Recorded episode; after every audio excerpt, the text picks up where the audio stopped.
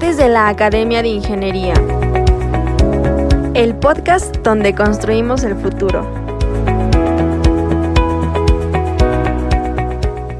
Muy buenas tardes, bienvenidos a este, esta presentación de los martes de la Academia de Ingeniería. Hoy tenemos una conferencia a cargo de la Comisión de Especialidad de Ingeniería Petrolera que será impartida por el maestro Ulises Neri Flores.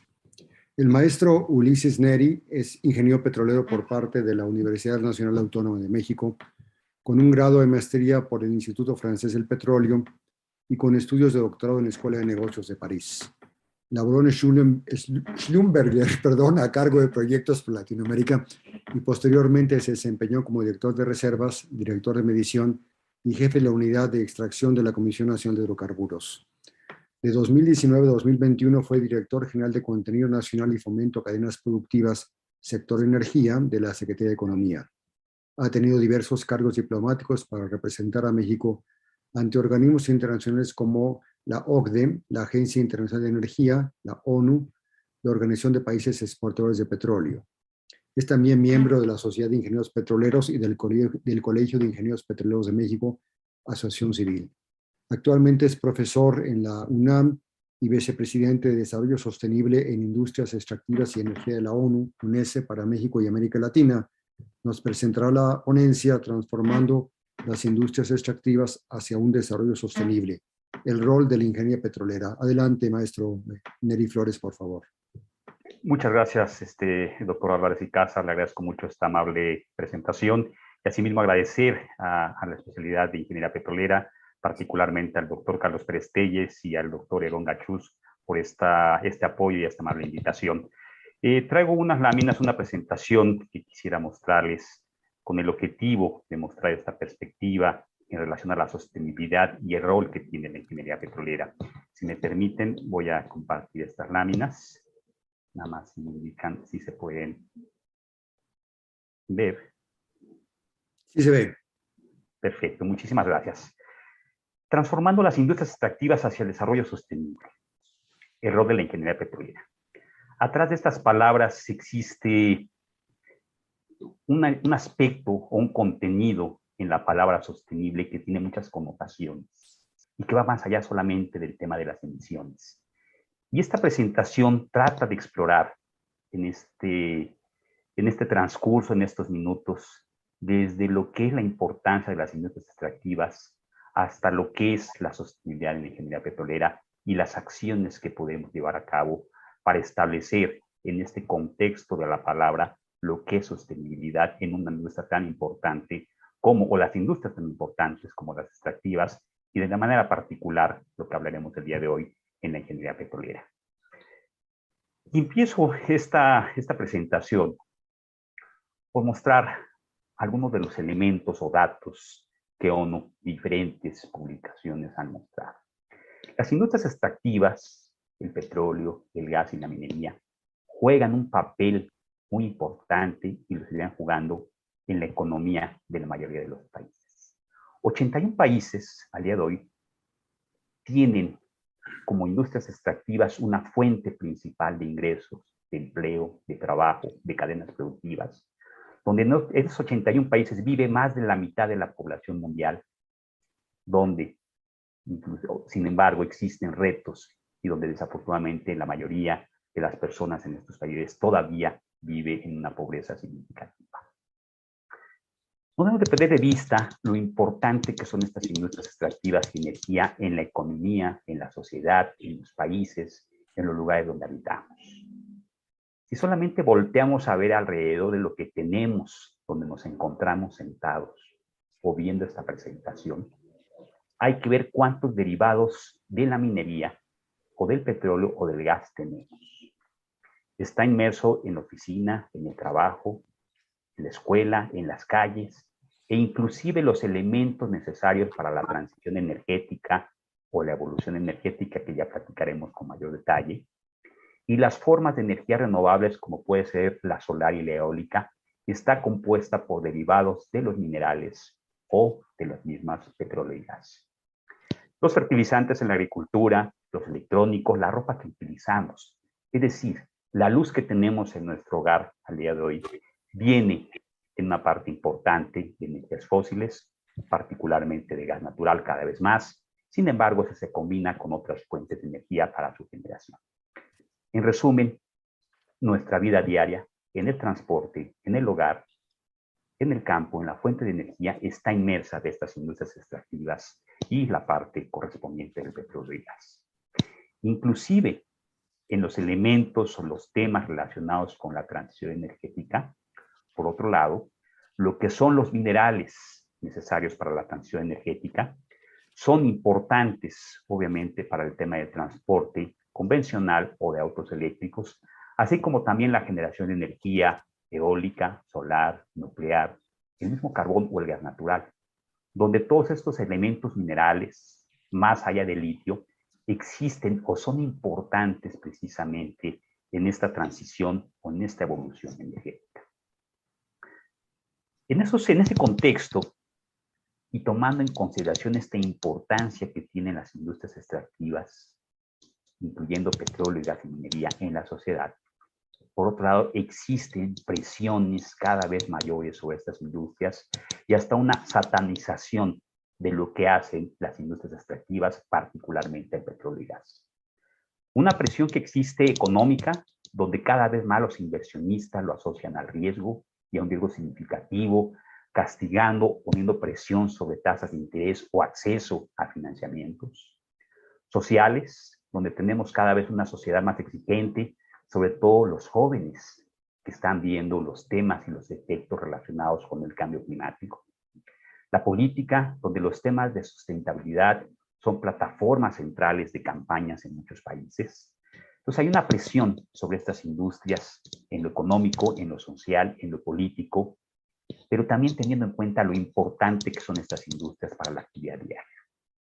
Entender estas presiones, las motivaciones que tienen los sectores de la sociedad, el financiero y los gobiernos, no solamente es entenderlo, sino atender de manera objetiva y efectiva estas preocupaciones.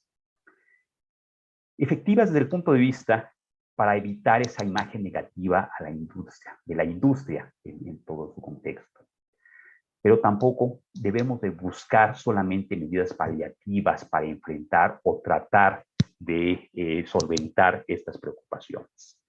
Debemos evitar medidas paliativas no sostenibles o no replicables. Debemos de buscar fórmulas o elementos para atender esas preocupaciones, pero no solamente como un checklist de cosas que pudiera hacer. Tenemos que hacerlo de manera más consciente y más efectiva en todo ello.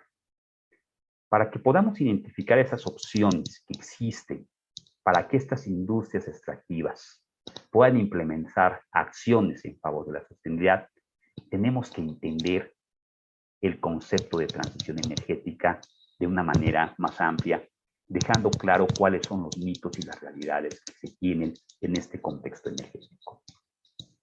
Muchas veces se piensa que la transición energética es solamente transitar, como dice la palabra, de energías fósiles a renovables. No necesariamente. Hay transiciones energéticas que van inclusive de energías limpias a fósiles, como lo vamos a ver más adelante. Los renovables son la solución para el cambio climático y la sostenibilidad. Sí, es parte de la ecuación, es parte de la solución, pero tenemos que darle ese contexto integral de lo que es sostenibilidad. Otro mito, que la energía solar y eólica son las principales fuentes de energía limpia. No, existen muchas más. El potencial que tenemos en energía geotérmica, por ejemplo, la eh, mareomotriz y otras fuentes de energía que se tienen dependiendo del contexto y la situación del país son importantes también en esta transición o evolución energética. Otro mito, que los países industrializados están dejando de utilizar energías fósiles en el contexto de lo que se ha presentado en los últimos años y particularmente el año pasado con los precios del gas, lleva a muchos países que tienen el recurso, por ejemplo, del carbón mineral, a empezarlo a utilizar o incrementarlo por un tema de seguridad y soberanía energética. Otro mito. A los países petroleros no les interesa el cambio climático y la sostenibilidad. Todo lo contrario. Ahora, particularmente países productores de petróleo como puede ser Arabia Saudita, están implementando acciones específicas para convertir las emisiones de los gases de efecto invernadero y promoviendo el uso de energías renovables en temas, por ejemplo, como la desalinización del agua para poder tener ese consumo que se necesita ya, entre muchos aspectos más. Otro mito, que la seguridad y soberanía energética son solamente frases políticas. No, tiene un contexto más amplio y lo utilizan y lo hacen y lo llevan a cabo muchos países. Entonces, transición energética no solamente es pasar de energía fósil, de hidrocarburos, a renovables, que es solar eólica. No, esto es más complejo. Tenemos que entender la transición energética o evolución energética. Hay muchas definiciones. Uno puede ver en artículos, en papers, en libros, en documentos, y puede haber más o menos definiciones en relación a transición energética. Sin embargo, todas en mayor o menor proporción invitan a entender el contexto del país o la región en relación a que esa transición energética tiene que ser correlacionada con la seguridad y soberanía energética, con el nivel de acceso de la energía que tienen en su población, en su país, a cuánto la dependencia en cuanto a ingresos fiscales, a la parte que corresponde a los hidrocarburos o a las energías fósiles, el nivel de desarrollo del país, temas relacionados con los compromisos de cambio climático, el tema de salud ambiente o todas las anteriores.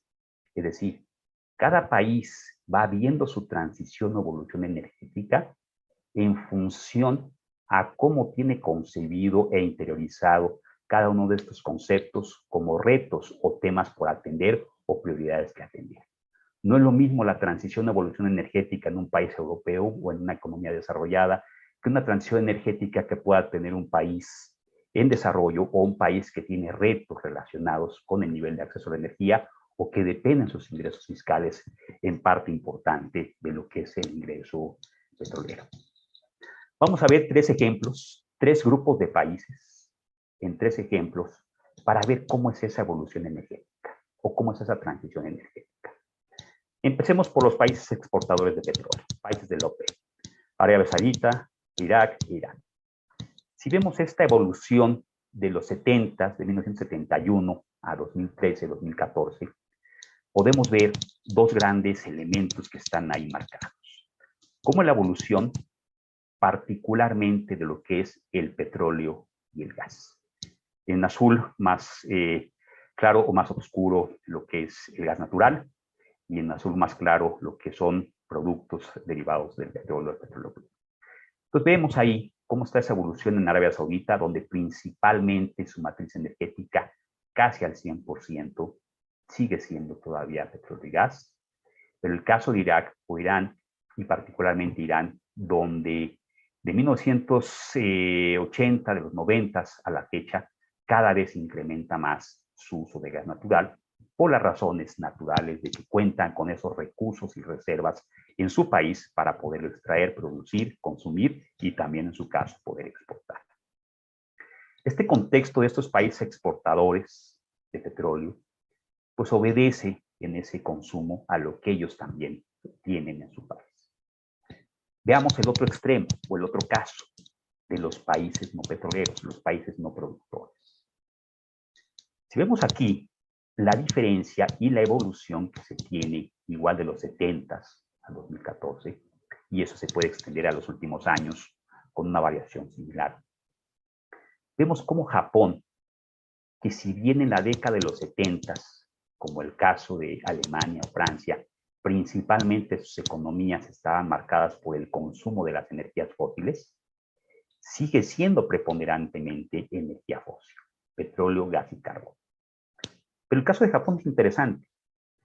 Cómo en ese incremento del uso de energía nuclear que tuvieron en los 80, que siguió incrementando, hasta que pasa Fukushima, y derivado del evento catastrófico que hubo en ese país, llevó a que Japón incrementara el uso de una energía fósil como es el gas natural para satisfacer sus demandas de energía para la generación de electricidad.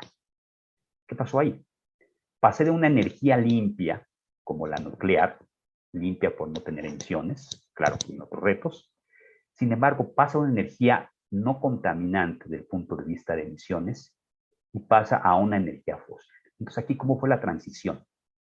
Una transición energética de energía limpia a fósil? ¿Fue una evolución?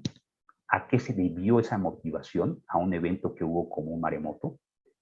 ¿Que llevó a consumir ahora más gas natural? En términos de seguridad energética, tenían que tener esa disposición de gas natural para generar electricidad y eso los orilló a llevarlo a ello.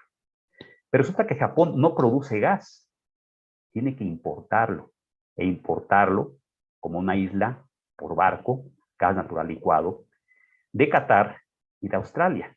Y que si bien Australia está más cerca en términos geográficos de Japón, pues no podían tener una dependencia de un solo país, tenían que diversificar. Y el tenerlo de Qatar les daba esa opción de diversificar. ¿A qué voy? ¿O cuál es la reflexión? Que los países van viendo en función a sus prioridades y motivaciones de seguridad, soberanía energética, acceso a la energía, las estrategias que les permitan satisfacer la demanda de energía para su población.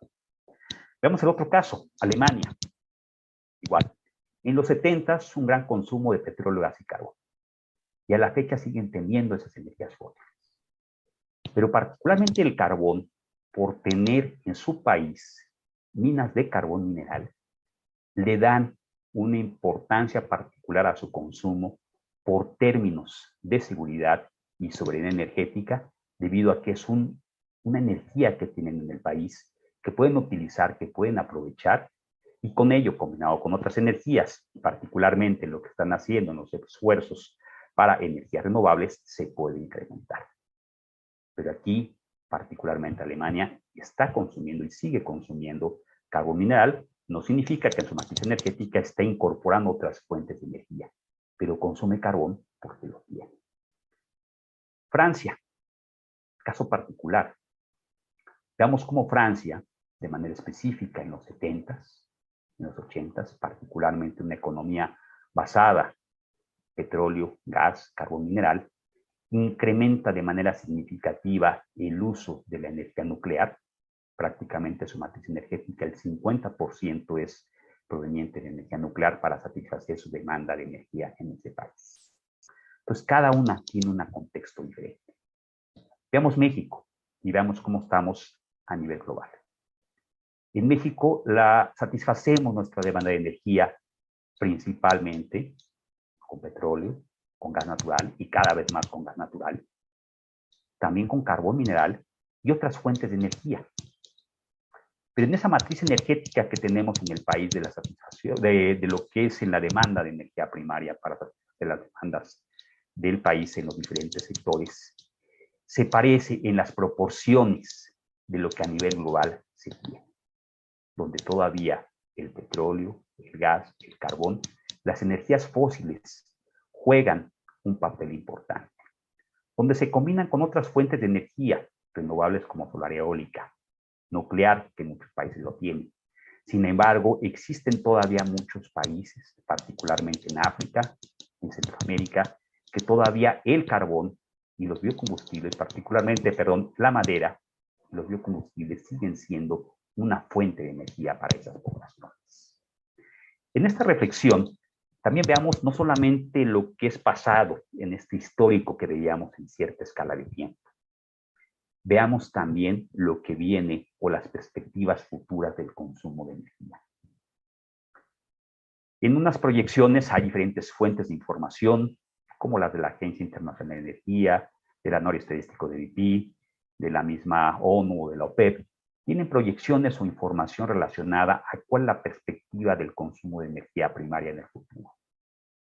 En todas esas proyecciones, todavía el petróleo, el gas y el carbón juegan un papel importante y los renovables van tomando un lugar, obviamente, en la matriz energética de los países, pero no ha logrado o no al grado de poder sustituir todo lo que es el consumo de las energías fósiles.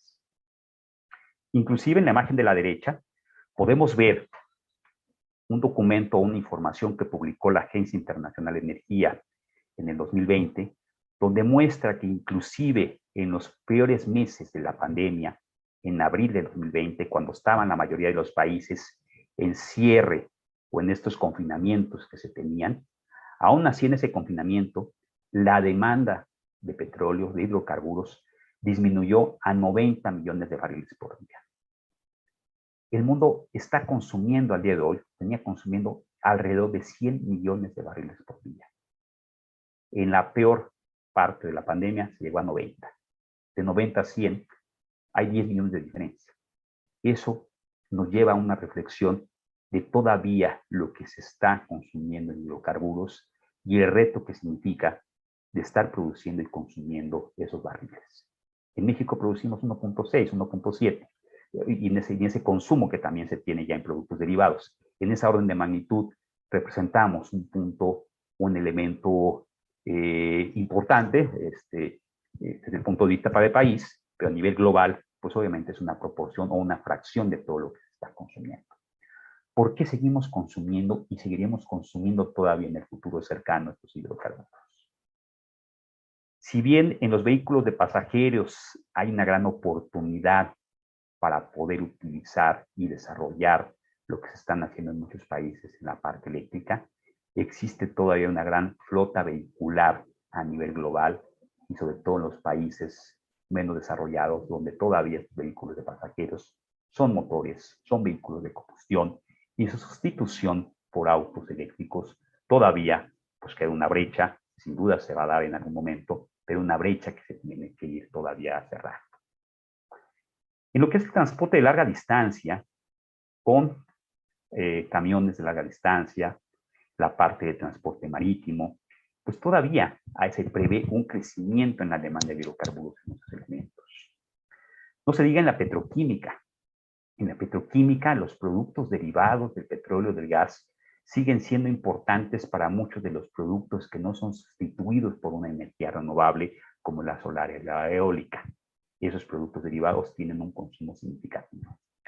Basta con ver también de lo que pasó durante las épocas o las épocas que sigo enfrentando de pandemia, donde todo el uso de materiales para poder envolver o transportar nuestros alimentos, en todo lo que se daba en esos materiales plásticos, que si bien muchos de ellos vienen de fuentes o de parte natural, todavía en muchos países se sigue consumiendo. El país que más consume desde el punto de vista para alimentos, para empaque, para transportar cosas, esos petroquímicos en forma de plásticos y demás es Corea del Sur. Corea del Sur tiene un reto porque muchas de sus actividades económicas están asociadas a estos derivados petroquímicos y en ese sentido, así como Corea del Sur y otros países, siguen utilizando todavía muchos de esos derivados plásticos para poder estar manejando sus actividades, su economía en diferentes sentidos. Ahora, ante todos esos retos, mitos, iniciativas o actividades que llevan los países, y tomando en consideración lo que al día de hoy y en el futuro todavía siguen jugando un rol importante, las energías fósiles, los hidrocarburos, el petróleo y el gas. ¿Qué podemos hacer desde el punto de vista de sostenibilidad en la ingeniería petrolera? La sostenibilidad no es un tema nuevo. De hecho, en muchos de los planes de estudio, de alguna manera nos dan algunos elementos de lo que un ingeniero petrolero lleva a cabo. Pero a veces los ingenieros petroleros se nos olvida o estamos inmersos en nuestro trabajo que tenemos actualmente y perdemos un poco las motivaciones o los elementos que alguna vez leímos en la preparatoria cuando nos animamos a estudiar esta carrera. Leyendo lo que dice la carrera de lo que hace un profesionista, él o la profesionista en esa carrera, dice que posee los conocimientos que le permitan llevar a cabo con excelencia técnica la programación, la ejecución y la dirección de los procesos de explotación de hidrocarburos, de agua y de energía geotérmica, a fin de redituar beneficios económicos al país y prever los posibles daños ecológicos al medio ambiente. Esto, que es un extracto, combiné algunas palabras de los planes de estudio, donde dejan ver que el ingeniero petrolero, más allá del petróleo, hay otros recursos, el agua, la energía geotérmica, prever posibles daños ecológicos, beneficios para el país. O sea, hay muchos elementos que están vinculados con la sostenibilidad. Entonces, ¿cómo lo podemos hacer? Entonces, ¿cómo le podemos dar sentido a nuestros proyectos y a nuestra actividad que tenemos como profesionistas en ese sentido? El año pasado, tomando en consideración la importancia de las industrias extractivas y ahora vinculándolo con lo que hacen profesiones vinculadas a estas industrias, el año pasado, de manera particular, en mayo, el secretario general de Naciones Unidas, Antonio Guterres, anunció un documento que se publicó y que se denomina Industrias Extractivas, la transición a sistemas sostenibles. Lo que da a conocer o lo que trata de mostrar que estas industrias tienen que dejar de ser satanizadas debido a que contribuyen de manera significativa en la economía de 81 países, pero que además estas industrias bien administradas, manejadas, ofrecen un potencial adicional de contribuir con el desarrollo sostenible de los países donde se tienen estos recursos. En esa sostenibilidad de lo que ofrecen proyectos vinculados a las industrias extractivas y a la energía en todas sus formas de fuentes y de generación, se hace un mapeo de cómo proyectos en estas áreas pueden contribuir a poder solventar los retos que se tienen o están asociados a los objetivos de desarrollo sostenible marcados por Naciones Unidas en el 2015. Las industrias extractivas y la energía pueden ayudar a combatir la pobreza, el hambre, la salud, el bienestar, retos asociados con la educación, con la equidad de género, el manejo del agua, la energía asequible, la innovación, el cambio climático con el objetivo 13 y muchos más. Aquí el tema es cómo lo hacemos.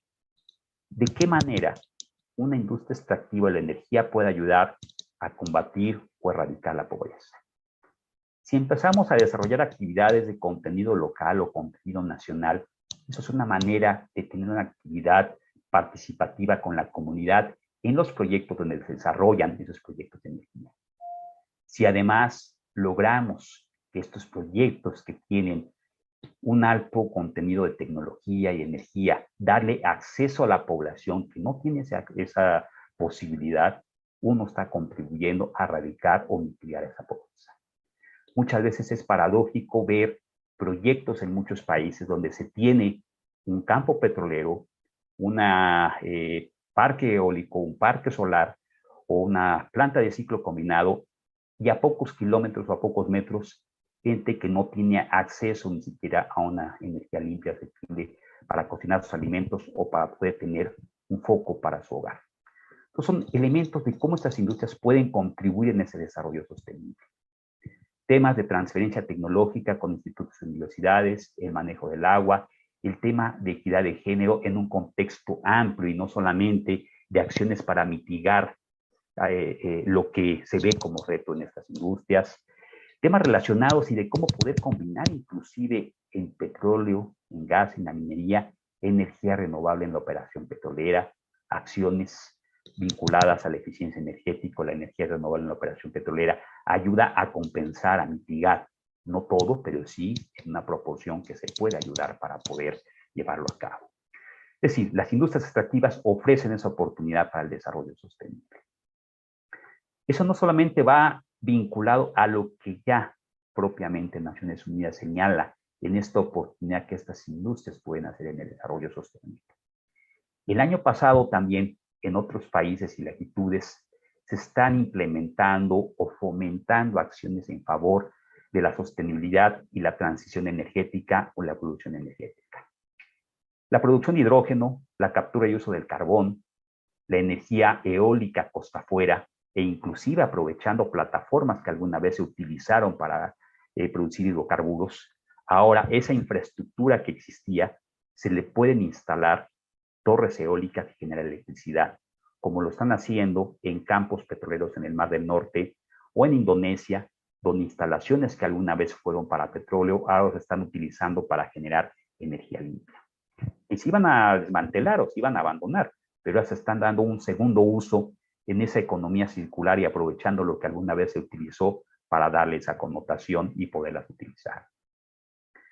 Eh, en Estados Unidos, la Cámara de Representantes igual está buscando que los compromisos que existan de las compañías vinculadas y que emiten eh, gases de efecto invernadero puedan tener un reporte más amplio de las actividades que están haciendo, con el objetivo no solamente de reportar, sino identificar qué acciones podemos hacer para reducir esas emisiones, ya sea de metano o de CO2 o de otros gases contaminantes. Y más allá de lo que pueda hacer Europa, en el caso de Reino Unido, con el Oil Gas Authority o en Estados Unidos, también países de la OPEP están llevando a cabo iniciativas como el Saudi Green Initiative, que busca que en la industria petrolera se busquen opciones en favor de la sostenibilidad y el ambiente. Y no solamente en la OPEP, en Arabia Saudita, sino que eso lo transmite a todos los países de la OPEP también. En esta tabla podemos ver un resumen de lo que están haciendo compañías petroleras nacionales, internacionales y nacionales con presencia internacional como puede ser Equinor o Petrobras. Tenemos tres grupos, cuatro grupos de actividades de lo que las empresas petroleras empiezan a hacer en relación a la sostenibilidad y a la transición energética. Lo que pueden hacer en optimizar la operación petrolera, ya sea en la reducción de emisiones de metano, de CO2, o poder suministrar y tener energía renovable en la operación petrolera para alimentar energía en motores, compresores y otros dispositivos que pueden utilizar la energía renovable. Eso ayuda a mitigar, de alguna manera, los efectos que tiene esta industria.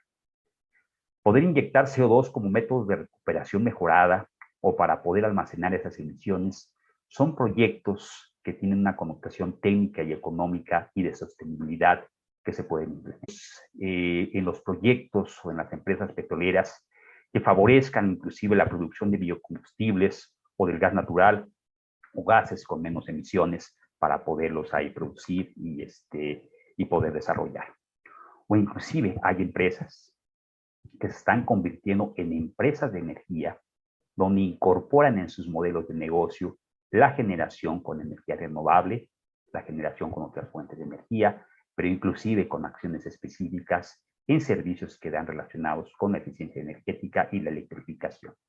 Claro, esto se puede hacer en compañías privadas internacionales, no así en compañías estatales como la CNPC, que es una de las tres empresas estatales de China, la China National Petroleum Company, donde en una connotación como empresas nacionales existen lo correspondiente en empresas generadoras de electricidad, como el caso de México y otras, donde no necesariamente pueden incursionar en ciertas actividades. Algunas sí, otras no, dependiendo lo que su legislación o su mandato les permita. En proyectos particulares, en lo que se refiere a empresas nacionales, y vamos a poner el caso de ACNOC, empresa estatal de Abu Dhabi, la Abu Dhabi National Oil Company, empieza a ver y a mapear sus proyectos, por ejemplo este de captura y uso de CO2, con los objetivos de desarrollo sostenible. Es decir, no solamente ver que es importante en términos de la reducción de emisiones de CO2, sino que también dice en cada proyecto cómo estamos en temas de equidad de género, en trabajo decente, en consumo responsable, en acción climática, en diferentes elementos vinculados con estos objetivos de desarrollo sostenible. Es decir, hay un análisis más amplio de lo que se puede desarrollar en estos proyectos. Otro ejemplo, en Oman, en Oman empiezan a producir petróleo con energía renovable. Paneles solares de refracción, que ese calor que se concentra se utiliza para generar vapor y ese vapor se inyecta a los yacimientos y por lo tanto como un método de recuperación mejorada se pueden producir esos hidrocarburos. Esa combinación de energía renovable como este ejemplo de un proyecto existente en Oman, que combina tecnología renovable para producir hidrocarburos son formas de compensar y mitigar.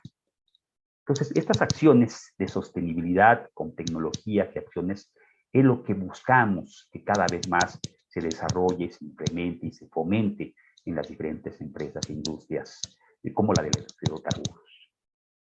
En el caso de Pemex, señala en su plan de negocios 2021-2025, en su objetivo estratégico 4, que el contribuir al mejoramiento laboral, promover la responsabilidad social, el cuidado del ambiente e impulsar la prosperidad nacional son elementos que favorecen la sostenibilidad. Y la sostenibilidad en el concepto amplio no solamente son las emisiones, sino acciones que ayudan precisamente para poder, pues de manera integral, buscar acciones, opciones técnicas, estrategias para poder mitigar pues, muchos de los retos que se tienen en las compañías. De manera particular, en lo que en temas de sostenibilidad se refiere, hay tres grandes grupos de acciones que sugiere eh, diferentes áreas de Naciones Unidas que se pueden implementar en las empresas petroleras, en las industrias de los hidrocarburos.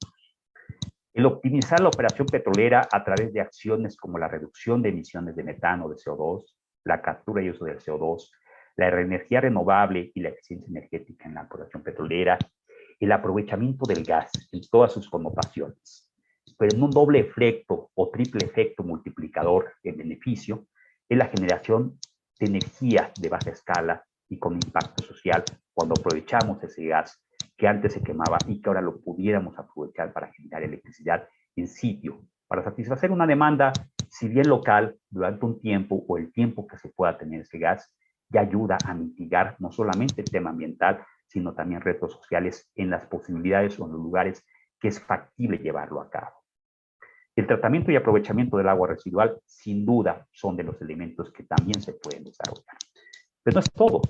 Hay actividades también como el desarrollo de propiedad local y transferencia tecnológica, y también en la medida que las empresas petroleras en toda la cadena de valor de los hidrocarburos fomenten y promuevan poder adquirir lo local cuando se tenga esa posibilidad, va a contribuir sin duda a un acercamiento y a una empatía con las comunidades donde se desarrollan estos proyectos. Transferencia tecnológica con institutos, universidades, sin duda son elementos que contribuyen de manera particular con varios de los objetivos de desarrollo sostenible. El que podamos vincular y apoyar proyectos productivos sostenibles en los municipios y comunidades de actividad petrolera, sin duda también son muy valiosos proyectos productivos que se pueden combinar con proyectos de asistencia que llevan a cabo muchas compañías petroleras. Muchas veces en las compañías petroleras, en los municipios, en las comunidades, se apoya para pavimentar una calle, para pintar una escuela, para construir una cancha de básquetbol o de fútbol. Eso está bien, pero se puede complementar esas actividades si con ese mismo dinero apoyamos mejor un proyecto productivo social donde ese proyecto productivo puede ayudar inclusive para que la gente, la comunidad, pueda desarrollar esas actividades y construir ese mismo recurso su cancha, pavimentar su este, calle, pintar su escuela. Entonces es darle otra connotación a esos proyectos productivos sostenibles en todo ello. Y estos solamente son algunos ejemplos que sugieren estas áreas extractivas o estos grupos de Naciones Unidas en industrias extractivas y energía que pueden ayudar a mitigar efectos ambientales y sociales en proyectos petroleros o en proyectos donde desarrolla esta actividad. En México se está abriendo un centro de excelencia de Naciones Unidas para las industrias extractivas de energía, que considera estándares y metodologías de Naciones Unidas en el marco de la Agenda 2030. Es un grupo, es una red de centros de diferentes actividades y centros a nivel global que se están empezando a abrir para apoyar a los gobiernos federales, estatales, a las empresas nacionales, pero también a la iniciativa privada en estas industrias, para que pueda fortalecerse las acciones de sostenibilidad vinculadas o en el camino de resolver estos retos que tenemos establecidos en la Agenda 2030. Tuvimos la fortuna de que México fuera seleccionado como país para poder establecer este centro ya que estos seis centros que existen a nivel global, uno en Rusia, para Rusia y ex Unión Soviética, otro en China para la zona Asia-Pacífico, el de África, el de Medio Oriente, el de México para Latinoamérica, coordinados a través de este centro en Europa, basado en Ginebra, Suiza, que en esa coordinación y vínculo con todos los centros estamos buscando promover acciones de sostenibilidad en estas industrias. El petróleo, el gas, la minería, las diferentes formas de energía eólica, solar, geotérmica y otras, todas en su conjunto son muy importantes. Pero aquí el reto, o lo que buscamos hacerlo de manera diferente, de manera más sostenible, resolviendo de manera conjunta diferentes retos que se tienen en la sociedad. Este centro va a buscar apoyar a las diferentes actividades en las empresas, en los gobiernos, en la sociedad, para ir viendo que todas estas fuentes de energía fósiles y no fósiles vayan a este camino de la sostenibilidad. Y por último, ya para terminar esta presentación, pues quiero compartir algunas reflexiones de lo que hemos comentado el día de hoy. La primera, las energías fósiles son y seguirán jugando un papel, ocupando un papel importante en la matriz energética de muchos de los países.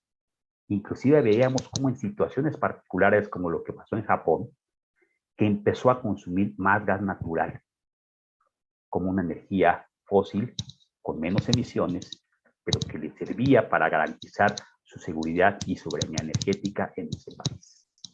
El que exista, que son y seguirán ocupando un papel importante, eso no significa, y no estamos diciendo, que no exista un rol y un papel que van a tener las energías renovables de diferente manera, en diferente contexto, tomando en consideración lo que un país o una región tiene como prioridades. La soberanía energética obedecen a estas prioridades y necesidades de cada país y cada región. Tenemos que compensar y ver el contexto en el cual se está dando. No es lo mismo países que tienen vasta cantidad de recursos a otros que no los tienen y que no los tienen también en ese contexto tienen que buscar las formas que les permitan poder satisfacer las demandas de su población a precios justos y también en una seguridad que les pueda dar ese suministro de energía. La transición energética se propone entenderse como una evolución energética, debido a que no es una transición solamente de energías fósiles a renovables, sino que hay una evolución que obedece a diferentes motivaciones, como lo explicábamos el caso de Japón o el caso de Francia, pero también el caso de países eh, exportadores de petróleo, es esa evolución. Y en esa evolución puede haber variaciones y pasar de fósil a limpia, de limpia a fósil, porque hay varias motivaciones que se van teniendo en ello. Sin importar las fuentes de energía, tenemos que promover un sector más sostenible. Más sostenible no solamente es pensar en las emisiones de los gases de efecto invernadero, que si bien tienen un impacto, un impacto importante en términos de cambio climático y de la temperatura del planeta, pero también tenemos que verlo más allá de las emisiones, más allá de esos efectos. ¿Qué pasa con otras actividades como el manejo del agua, la equidad de género, la educación, la transferencia tecnológica, el contenido nacional y muchos otros? La sostenibilidad, bien manejada, bien entendida, repercute en múltiples beneficios ante la sociedad, para la sociedad, para los gobiernos, para los inversionistas. Y todo ello, obviamente, pues va a traer como consecuencia beneficios y elementos multiplicadores en todo lo que hacemos. Regreso a una de las láminas que quisiera cerrar presentación con lo que quiero ahí mostrar esta que está No importando la actividad que nosotros llevemos a cabo en estas industrias, la actividad, la energía y las industrias extractivas ofrece una oportunidad para poder solventar los diferentes retos que tienen por la humanidad vinculados a estos objetivos de desarrollo sostenible. Muchas gracias por, esta presentación y quedo atento a cualquier duda, comentario pregunta que tenga. Bueno, pues muchas gracias, Ulises, eh, por la presentación. Eh, procederemos como hacemos tradicionalmente Alejandra Filippini que nos lea las preguntas que han llegado por las plataformas. Muchas gracias.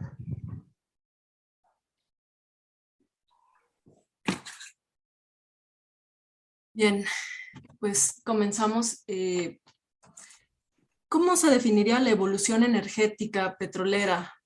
Y acorde con ello, ¿cómo han cambiado los planes de estudios de la ingeniería petrolera durante a lo largo de los años? Muchas gracias por la, por la pregunta.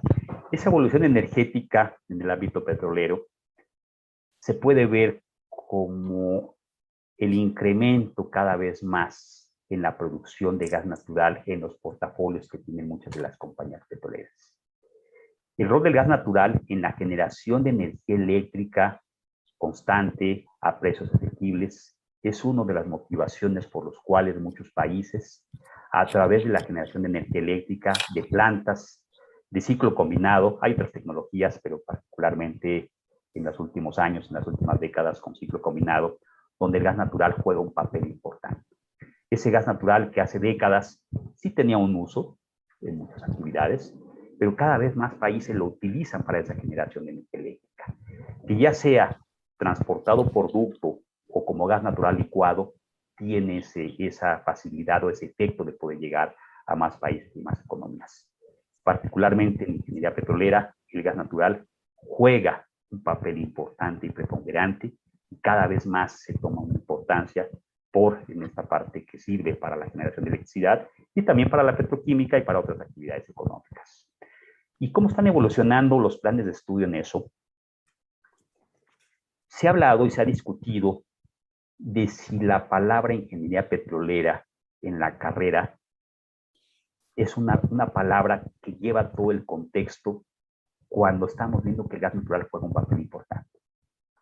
Pero cuando vemos que el petróleo, el gas y el carbón mineral son las principales energías fósiles y que cada vez más se va incrementando en muchos países la energía renovable y el rol del ingeniero petrolero, entonces aquí es donde tenemos que contemplar materias o planes de estudios que contemplen esas acciones de sostenibilidad que pueden hacer estas carreras.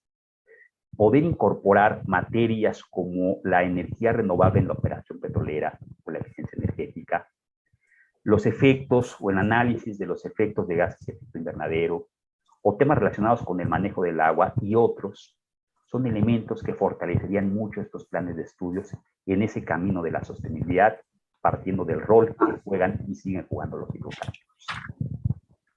Bien, muchas gracias. Gracias. Eh, ¿Cuáles son los factores principales para optimizar las, las operaciones petroleras? ¿Las qué, perdón, la pregunta? Las operaciones petroleras, ¿cuáles ah. son unos dos factores eh, que juegan un papel importante para optimización?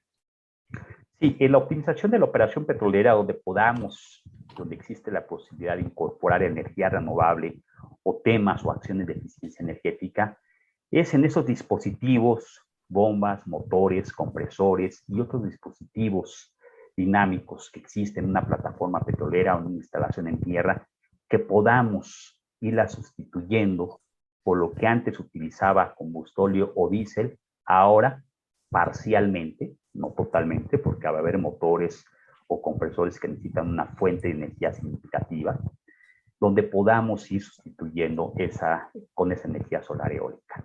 Existen varios ejemplos. Mostraba en una de las láminas cómo sistemas de bombeo mecánico, las eh, eh, coloquialmente bimbas, pues que están con un motor eléctrico circulando. Ese motor eléctrico puede ser suministrado por dos paneles solares de cierta dimensión y partiendo que esa intermitencia a veces favorece en lo que se está haciendo en relación a la recuperación de esos fluidos del pozo provenientes del yacimiento, o a veces se puede complementar esa energía renovable con fuente de energía eléctrica continua. Entonces es ir viendo y observando en qué dispositivos en una plataforma, en un campo petrolero, puedo ir sustituyendo pues energía renovable. En plataformas petroleras, caso de, Malasia en particular, con Petronas, tienen las plataformas petroleras un arreglo que combina energía eólica y solar, que le suministra energía a la plataforma, combinado con lo que también con gas natural se está suministrando esa energía en la misma. Entonces hay diferentes esquemas y arreglos que se pueden ver, pero principalmente es ir observando cuáles son nuestros dispositivos que consumen esa energía eléctrica e ir viendo y analizando dónde podemos complementar con energía renovable.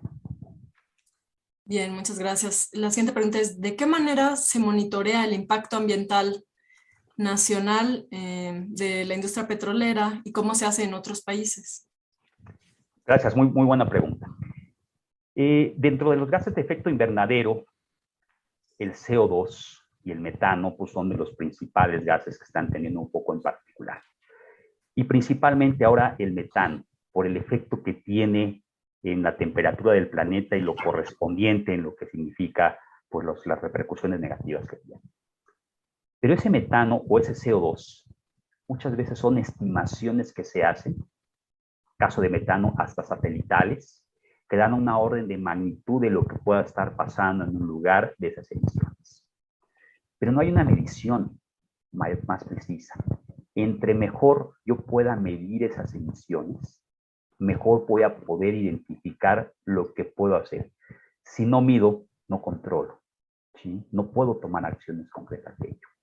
El reto que existe en esas emisiones es salir de esas estimaciones generales a tener unas mediciones no exactas, no de una precisión este, eh, eh, tan detallada, pero sí tener esas órdenes de magnitud para ver qué acciones puedo hacer para mitigarlas.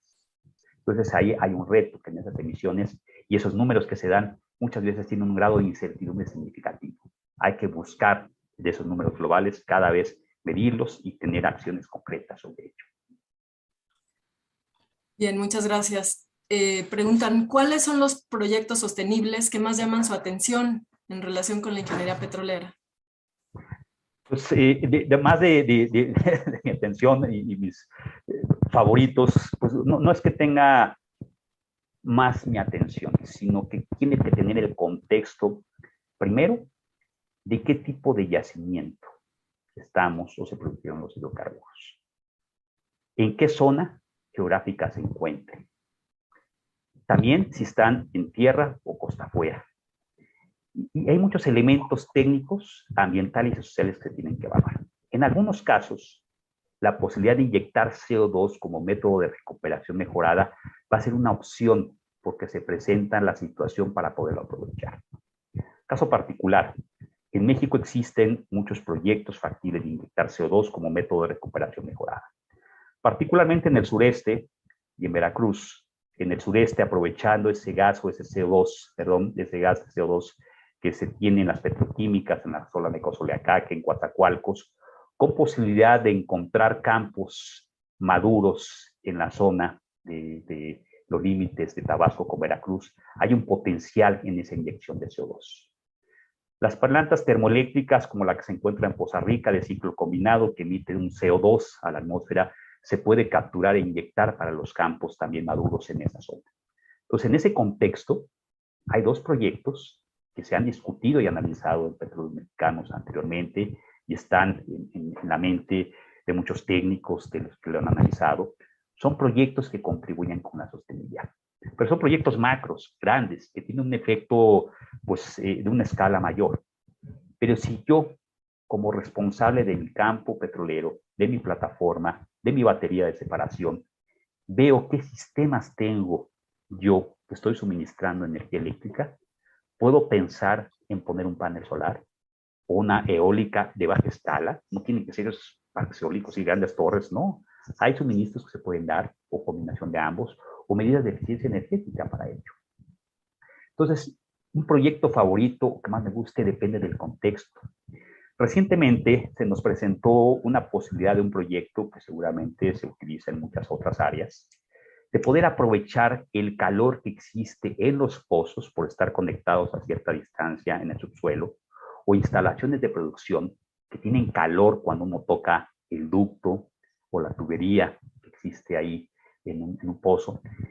Y ese calor genera electricidad y esa electricidad sirve para suministrar cuando menos energía eléctrica de baja escala, pero en impacto social pudiera suministrar a ciertos dispositivos o a una comunidad cercana. Esos proyectos con la innovación, con la tecnología que se pueden dar y poder dar un efecto de mitigación en lo que son la actividad petrolera. Muy bien, gracias. Eh, en términos de la, de la, cuarta revolución industrial, ¿qué impactos esperan en esta industria? Eh, lo, comentaba este, al inicio de la presentación, pues todavía las energías fósiles juegan y siguen jugando un papel preponderante.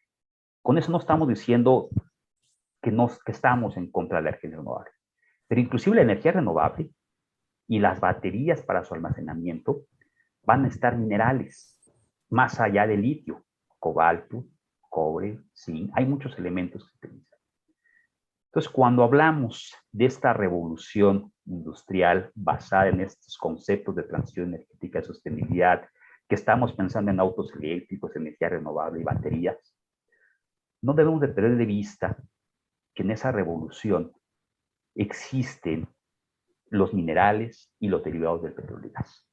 Pero que también el día de mañana, cuando pase la vida útil de la batería o la vida de un panel de solar que es de 15 o 20 años, ¿qué vamos a hacer con todo eso? ¿Qué vamos a hacer con todo ese desecho? ¿Cómo lo vamos a almacenar, procesar o reutilizar? Entonces, en esta revolución a esa transición basada en diferentes tecnologías y muchas de ellas consumiendo minerales, hay que ver qué va a pasar el día de mañana con una batería que puede ser contaminante o un panel solar, millones que existen ya en el mundo, qué va a pasar cuando lo desechemos y cómo lo vamos a reciclar, tirar. Entonces son esas preguntas o retos que están asociados en esta Excelente, gracias. Eh, ¿Cómo priorizan los países las fuentes de energía para sus matrices energéticas?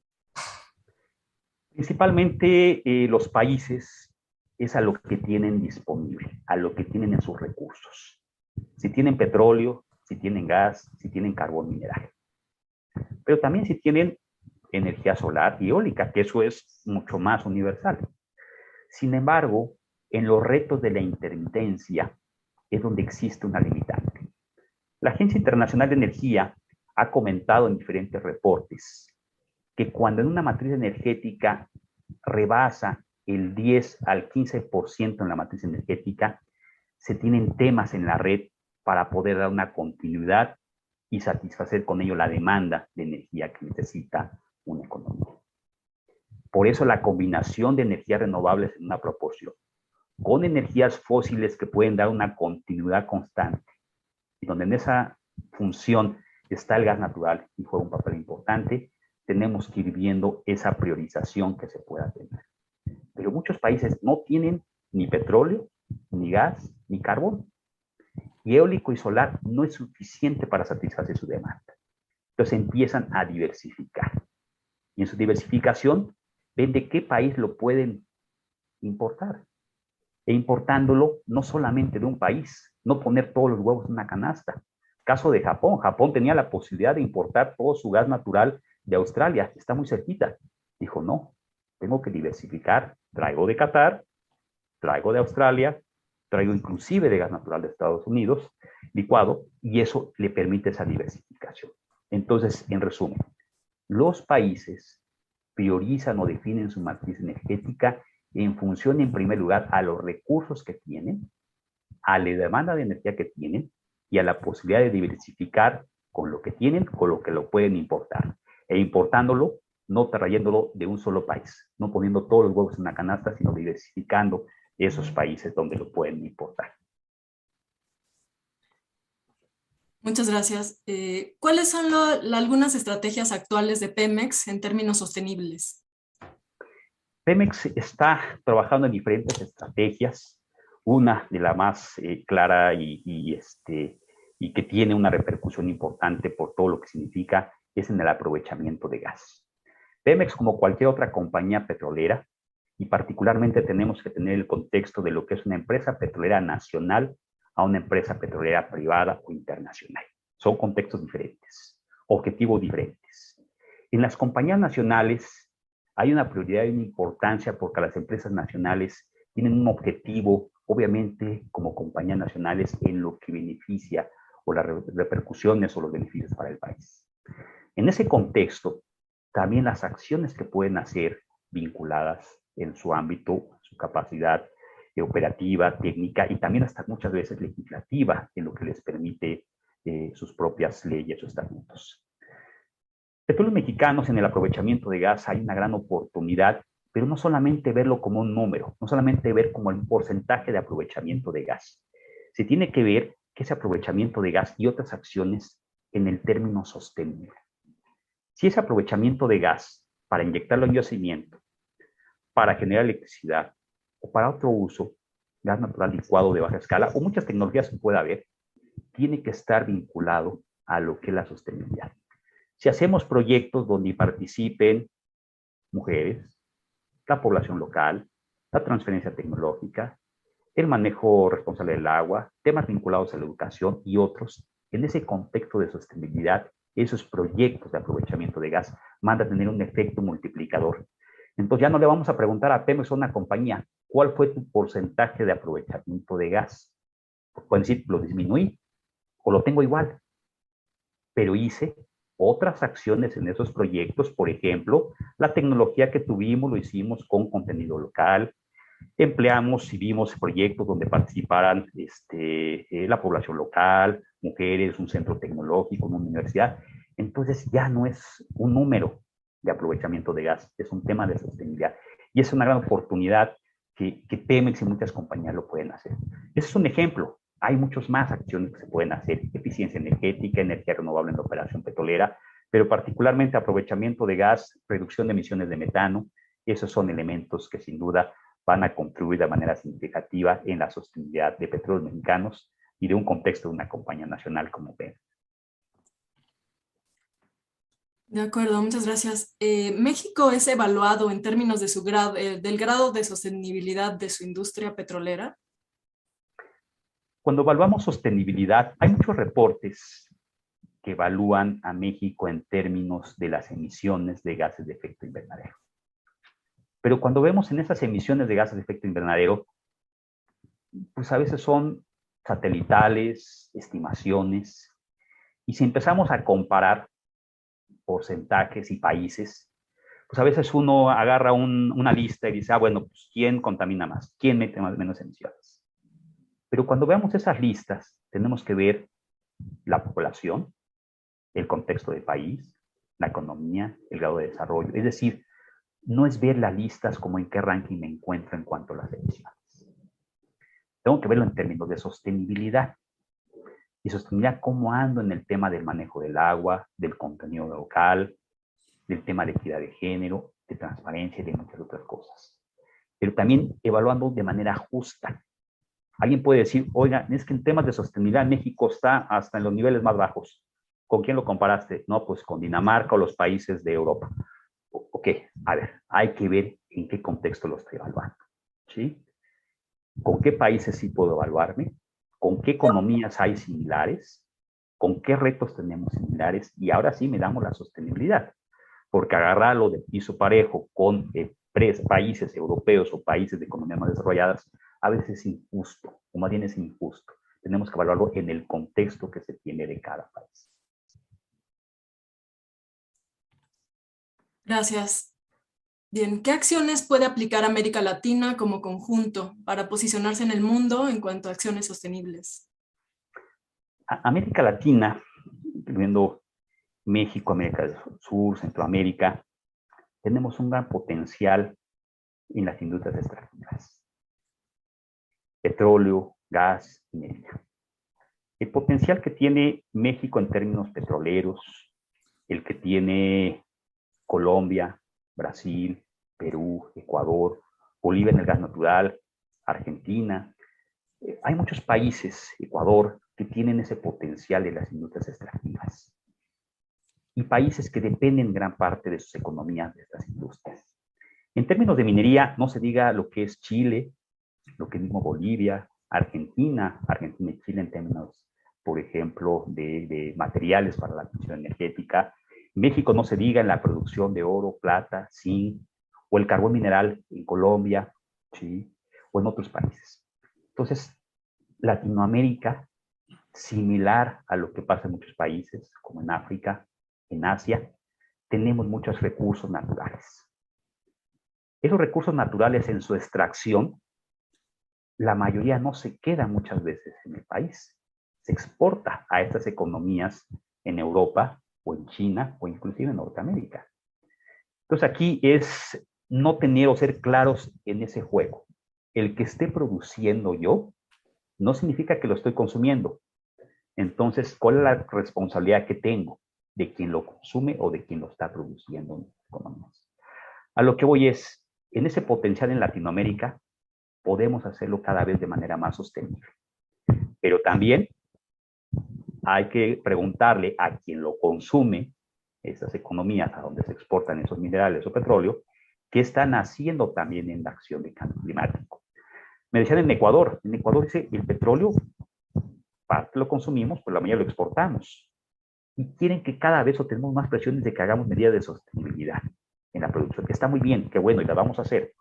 Pero también a quien le vendemos ese petróleo crudo, ¿qué están haciendo ellos el consumo en la sostenibilidad? Entonces, ese es ese potencial que existe, no solamente de quien produce en Latinoamérica, de a quién le estamos mandando esos recursos y cómo lo están consumiendo y qué están haciendo en términos de sostenibilidad.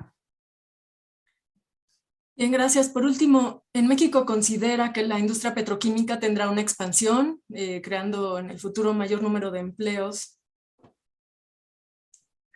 La, la, industria petroquímica, en esta cadena de valor de los hidrocarburos, pues que si bien empieza en la exploración, en la producción del petróleo, del gas, hay que ver en su proceso de transformación industrial, pues uno, cuál es la capacidad existente para satisfacer esa demanda, pues es necesario crear capacidad adicional.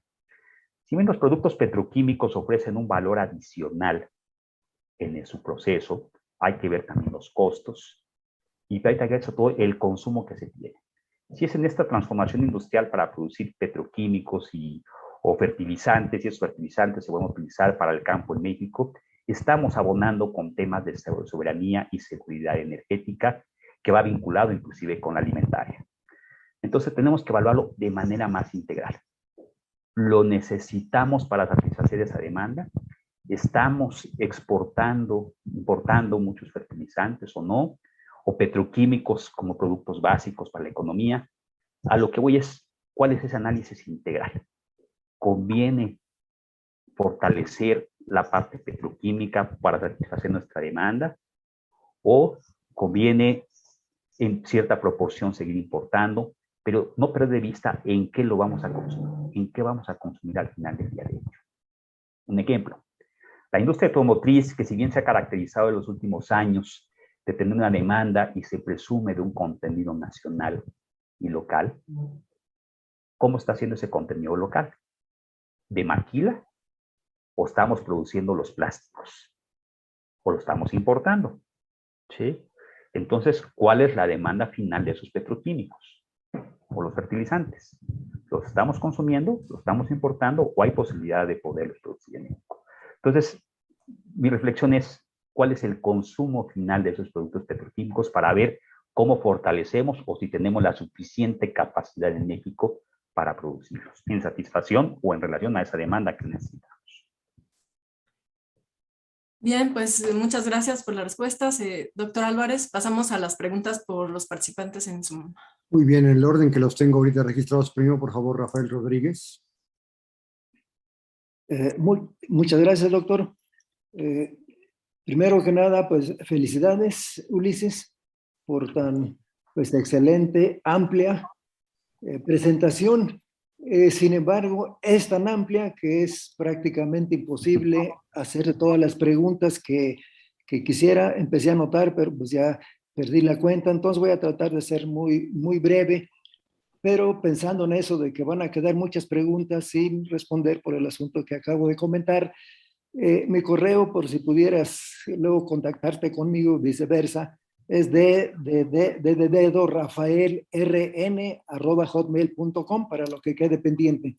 Por ejemplo, nada más eh, dos o tres eh, casos que se me a, a, la mente, se tocó el tema de recuperación mejorada, se tocó el tema de conocimientos, que hay muchísimo que profundizar, el asunto de la refinación que prácticamente todos los días escuchamos porque es lo que sabe el pueblo del asunto de la refinación y en cambio lo que se va a requerir de extracción de hidrocarburos para alimentar esas, esas refinerías, todo eso también hay muchísimo por, por comentar. El asunto de la educación, el asunto del centro de excelencia de las Naciones Unidas y Latinoamérica.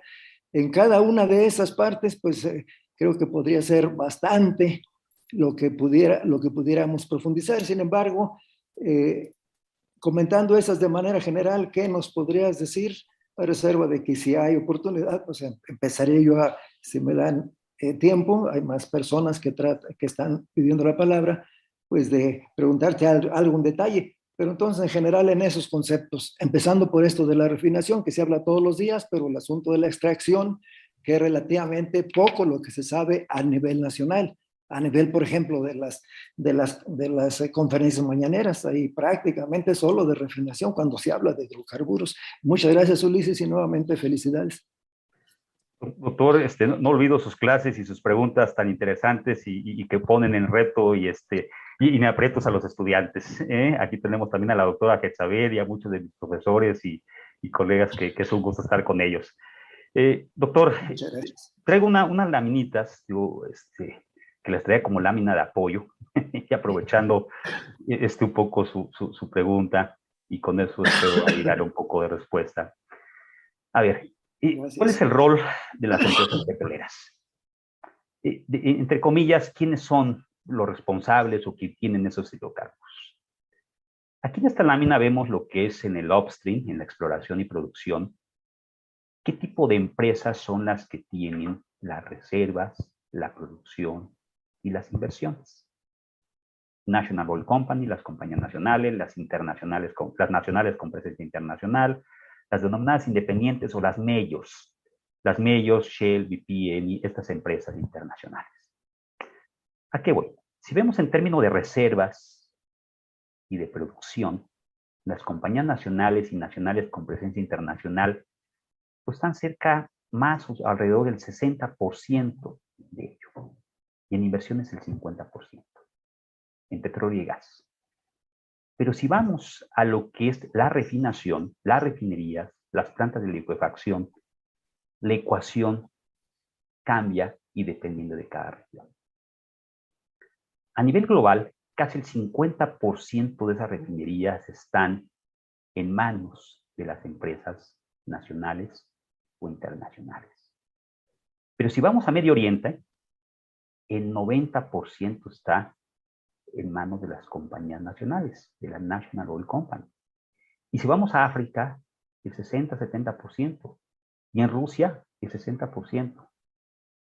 Y vamos a Norteamérica, principalmente son las compañías independientes o compañías petroleras, pues no quisiera decir más, pequeñas o, compañías que no están en esa categoría de las medios, que, que son las que pues muchas veces tienen eh, mayor eh, este, eh, foco y mayor este, actividad de lo que están yendo por los países en los que operan. ¿A qué voy? Las refinerías se siguen construyendo, se siguen utilizando, porque de otra manera, pues ese petróleo crudo, esos 100 millones de barriles que hablábamos al inicio de la presentación, pues no se van a consumir de manera directa, se tienen que procesar, se tienen que refinar para poderlo consumir en forma de gasolinas, de diésel, de combustóleo, de, combustibles para los aviones, en todo ello. Entonces, en el concepto seguridad y seguridad energética, todos estos países van viendo cuáles son esas capacidades para satisfacer su demanda, no solamente de petróleo crudo, sino de petrolíferos, de esos productos derivados para poderlo hacer. Muchos países deciden que importarlo está bien, que eso satisface su seguridad energética. Pero no es el caso de todos los países, por eso ponía el ejemplo de qué contexto nos encontramos en términos de economía, de seguridad, de cambio climático, de acceso a la energía. Cada país tiene prioridades diferentes y necesidades diferentes y en función de eso lleva a cabo sus acciones. Naciones Unidas, como muchos organismos internacionales, como la Agencia Internacional de Energía, el Foro Internacional de Energía, la Agencia de Energías Renovables, Internacional de Energías Renovables, respetan la política energética de los países. Lo que ponen o ponemos a su disposición son herramientas, documentos, expertos en diferentes fuentes de energía para ello. A lo que voy es, el construye una refinería un país o una petroquímica o no lo haga, obedece a una política energética vinculada a su seguridad y seguridad energética. Y ahí no nos metemos a ver si es bueno, malo o un juicio de valor. Lo que sí es con números, con datos, con información y documentos, lo que buscamos es que no importando esa política energética se haga sostenible. Y sostenible es que tenga contenido nacional, que se haga un manejo responsable del agua, de las emisiones, temas de equidad de género y muchas otras actividades. Entonces, en ese contexto, este, eh, doctor, pues es como, como le podría dar respuesta a esa pregunta. Y en el otro tema de educación, también aprovechando el tiempo, Eh, se ha mencionado y Naciones Unidas menciona que si una empresa petrolera quiere contribuir con los objetivos de desarrollo sostenible, no solamente piensa en emisiones, en reducción de emisiones. Si hace temas de educación, transferencia tecnológica, con institutos, con universidades, y se mejora ese acercamiento y vinculación en la actividad que se tiene en la empresa, eso va a contribuir con el desarrollo sostenible de la industria. Entonces, hay muchas actividades que se pueden hacer. Cosas tan sencillas como elaborar o tener programas conjuntos entre empresas, institutos y universidades, hasta la actividad relacionada con tecnología y transferencia tecnológica, donde estos institutos y universidades generen su propia tecnología para satisfacer esas necesidades de la industria de los hidrocarburos. Muy bien, gracias. Eh, Muchas gracias. Le pedí ahora a Óscar Valle, por favor, preguntará. Sí, muchas gracias. Buenas noches a todos nuevamente. Y Ulises Neri, te felicito por tu tan amplia presentación y con la claridad que lo, que lo este, delineaste. Eh, y quiero eh, sumarme a algunas, algunos comentarios que tú expresaste, eh, pero sí me quiero hacer un reconocimiento también al desarrollo de la ingeniería petrolera en México, que han sido sustentados y han sido apoyados, impulsados por varios de los exfuncionarios de petróleos mexicanos, quienes precisamente en primer lugar, le dieron una, un impulso importante a los centros de investigación, entre ellos el IMP. Eh, ejemplo de estos señores está el ingeniero Carlos Morales, por estar aquí presente, y, y otros más. Eh, Francisco Sánchez Esma, que tuvo un paso rápido, pero que también dejó su huella en el Instituto Mexicano del Petróleo. Y esto nos ha llevado precisamente a que en la actualidad se tenga ya un grupo más enriquecido de, profesionales. Este, tú mismo, Ulises Neri, que nos da gusto que te estés, eh, estés participando en proyectos de, lo como acabas de mostrar. Eh, y sin duda, este, dentro de los, de los profesores que han impulsado esto, y perdón que yo me amplié, pero creo que es importante hacer el reconocimiento, están los doctores que se formaron hace algunos años, como el doctor Samaniego, el doctor Rodríguez de la Garza, el doctor Ley, que son precisamente, creo que la base de los actuales eh, directivos de petróleos mexicanos, con, con una, una, formación también bien importante en la parte tecnológica, como es eh, el, el, doctor este, Gachus, ¿no? Gachus, y el, el doctor eh, Fernando Flores, ¿no? Digo, se siente uno, digamos, este, cómodo y, este, y, a gusto con, con, este, con esta nueva generación, ¿verdad? Pero también me llama la atención eh, este, en lo que respecta a algunos comentarios que tú nos haces y en particular lo que tú mencionas del contenido nacional, ¿sí? Y el contenido nacional me, me ha llamado siempre la atención. Eh, ¿Qué significa el contenido nacional? ¿sí? Porque si nosotros no tenemos precisamente una infraestructura importante de no digamos investigación, de desarrollo de tecnología, ¿cómo logramos ese contenido nacional? Porque sabemos, y tú lo acabas de mencionar, de que los propietarios de la tecnología son los proveedores de la tecnología. ¿sí? Y esto, estos señores, pues lógicamente, y es donde está nuestro reto, eh, podemos interactuar con ellos siempre y cuando estemos preparados para, para interactuar. ¿sí? Como, como tú, como eh, los doctores que he mencionado, ¿no? Eh, la doctora Eset Sabe, que está ahí pensativa, ¿verdad? Que también es una persona que ha impulsado fuertemente, digamos, la, el tema de los trazadores, ¿no? En fin, a lo que voy es, e-, ese tema de contenido tecnológico, ¿qué cosa es? ¿Qué oportunidad tenemos? Mientras no tengamos una posición fuerte, sólida de desarrollo tecnológico, ¿sí? Eh, ahorita afortunadamente ya tenemos un centro de tecnología, ¿verdad? De exploración y producción, eh, allá en Boca de Río, ¿verdad? Eh, tiene los cinco primeros laboratorios, ¿no?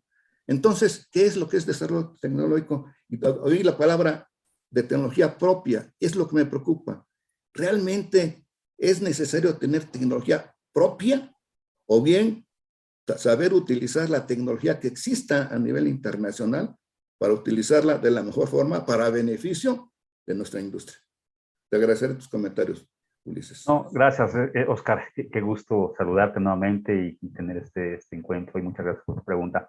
Eh, el, el, tema de contenido nacional tiene una connotación muy, muy amplia en la industria de hidrocarburos. En mi paso por la Secretaría de Economía, y ahí agradezco mucho la participación de la doctora Fezabet y otros académicos en la participación que se tuvo en su momento, nos señalaban de lo que en México se hacía en la década de los ochentas y de cómo nosotros en México fabricamos muchos dispositivos. Un ejemplo, los árboles de producción, los árboles de Navidad, las válvulas y muchos otros dispositivos. Y que posteriormente se dejó de hacer eso. El potencial que se ofrece en la reindustrialización de cosas que ya hacíamos y dejamos de hacer. Esa es una, un área del contenido nacional. Y otra, de tecnología que estamos importando dispositivos pero que tenemos posibilidad de poderlos construir o de hacer en México. ¿Cuál es ese balance? También no se trata nada más de un tema de nacionalismo, de decir, lo vamos a hacer en México porque lo tenemos que hacer en México. Tiene que haber esos balances, porque ahora en estas economías donde hay productos de industrias extractivas y energía que vincula diferentes países. ¿A qué bueno? El contenido nacional, cuando lo vemos en México desde el punto de vista del gobierno, de la Secretaría de Economía, Dice, yo reconozco contenido nacional si una empresa petrolera me dice cuántos bienes, servicios, mano de obra, capacitación, transferencia tecnológica y actividades de impacto social está haciendo. Y se lo reconozco como contenido nacional. Pero cuando vemos contenido nacional en un país como Uganda, o Ghana, o inclusive Nigeria, ellos su contenido nacional dicen, pues en bienes, pues vamos a quedar cortos porque no tenemos las capacidades tecnológicas para ello. Y el contenido nacional lo asocian a las personas técnicos que pueden capacitarse y ser empleados de esas compañías. Otro caso en Latinoamérica, Guyana. Guyana que está teniendo descubrimientos y actividad importante en tema de hidrocarburos. Cuando se habla de su contenido nacional, dicen, pues, ¿qué fábricas tenemos aquí para producir una válvula, una infraestructura. Finalmente tenemos algunas personas que pudieran ser empleados de las compañías petroleras. ¿A qué voy? El contexto contenido nacional tiene que estar vinculado a las capacidades del país y al potencial para poderlas implementar. El contenido nacional tiene que verse como una palanca que ayude con las empresas petroleras y con el gobierno de impulsar temas como la transferencia tecnológica o de incrementar la participación de que haya más profesionistas trabajando en esas empresas. En México en particular hay, un, hay una, una oportunidad muy importante para darle y fortalecer y darle un nuevo impulso al contenido nacional e ir viendo en qué elementos podemos fortalecer. Y la transferencia tecnológica es una gran oportunidad. Pero no solamente de manera genérica, ver dónde sí podemos asimilar la tecnología, dónde sí es necesario, dónde podemos tener una brecha más, más corta o donde podemos ya hacer un proyecto de reindustrialización de algo que ya hacíamos en México para ello. Es decir, esos casos por caso van a ser importantes.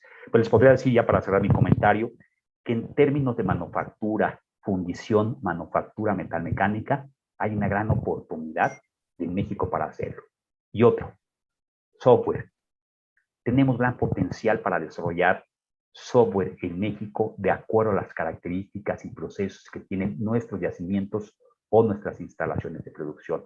Y eso abonaría también de manera significativa con el contenido nacional y el contenido local, entre muchos temas más que en estas oportunidades de transferencia tecnológica, de acuerdo a nuestras capacidades y necesidades que tenemos. Muy bien, gracias, Ulises. Y por favor, Alfonso Nieto. Sí, muy buenas tardes a todos. Doctor, excelente presentación. Eh, realmente fue muy clara su presentación y lo único que me interesaría saber un poquito más es qué piensa usted de la evolución de las tecnologías de biomasa para la generación eléctrica, eh, tanto aquí en México como en el mundo, y adicionalmente, ¿cuál sería el futuro, doctor? Adelante. Gracias. En el tema de biomasa, biocombustibles, hay un gran potencial donde podemos aprovechar en la biomasa pues, desde temas relacionados con desechos en ciudades, en municipios, pero también en actividades como la agricultura y la ganadería. De manera particular en la ganadería, donde tenemos una gran cantidad de desechos orgánicos producto de esta actividad, se pueden tener biodigestores que obviamente al producir ese gas metano se puede utilizar para la generación de electricidad o para el consumo inclusive en una estufa en una casa.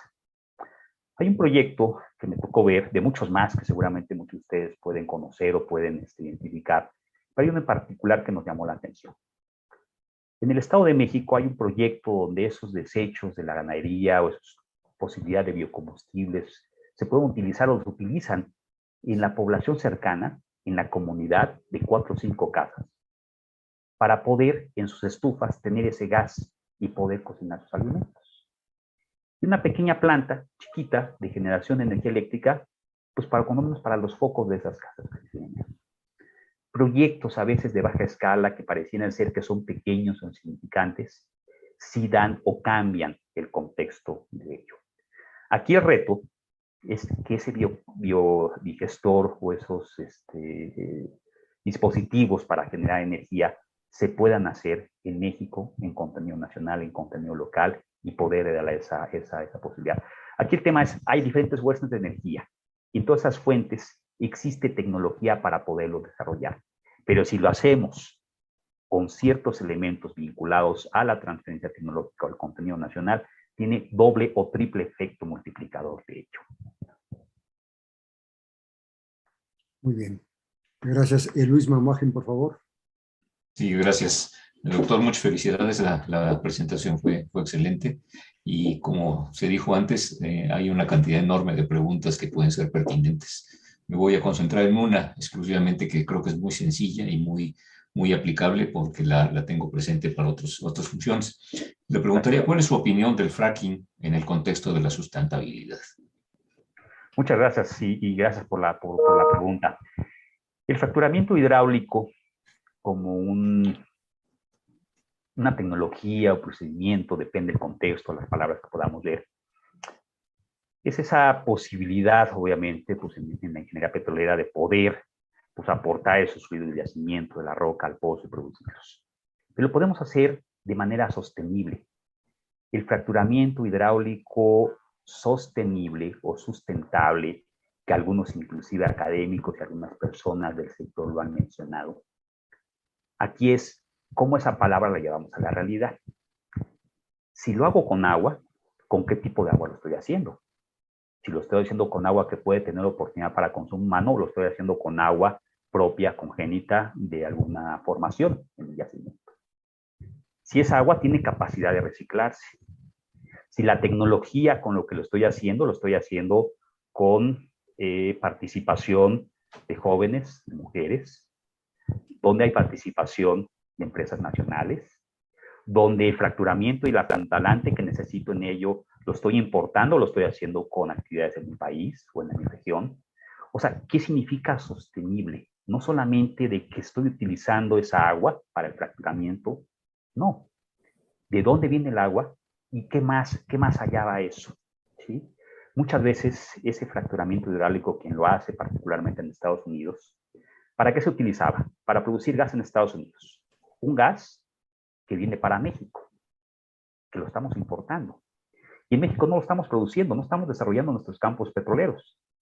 La cadena productiva de contenido local de quien hace el fracturamiento, el apuntalante, el servicio, lo demás, se está quedando allá. Entonces, ¿cuál es ese balance para que podamos también tener en México esa oportunidad? que fue por un criterio económico que salía más barato el gas natural porque costaba en México producirlo 4 dólares por millón de BTU y en México costaba, en México costaba 4 y allá lo traíamos a 3. Ese diferencial de un dólar por millón de BTU no se compensa con las cadenas productivas de haberlo hecho en México con contenido nacional. Y en términos de seguridad y soberanía energética, ¿qué pasa con ese gas? El día que hay un huracán o una nevada, Adelante. ¿sí? Entonces, ¿qué pasa ahí? No. Ya nos pasó un huracán en 2017, el huracán Harvey, que hizo que se cerraran pozos en Texas y por lo tanto no tuvimos gas una semana en el norte del país y lo que repercutió en términos económicos, o el año pasado en estas fechas, que hubo una nevada en Estados Unidos que obligó o llevó a que cerraran pozos y no tuviéramos gas y se incrementara de manera significativa con las consecuencias que tenía. Entonces, en este análisis, este, doctor Ruiz, pues es un contexto más amplio. Sostenibilidad desde el punto de vista de lo que podemos hacer en el fracturamiento hidráulico, pero también entendiendo para qué vamos a utilizar ese gas o ese petróleo, ese gas en particular, en un caso de shale gas, para poder utilizar o satisfacer las demandas de energía. Gracias. Gracias. Eh, gracias, eh, Ulises Manuel Martínez, por favor. Eh, muchas gracias. Eh, realmente es, eh, para mí por lo menos es novedoso este, ver un análisis de desarrollo sustentable y el upstream este, petrolero, ¿no? Este, es un, un análisis muy, muy importante.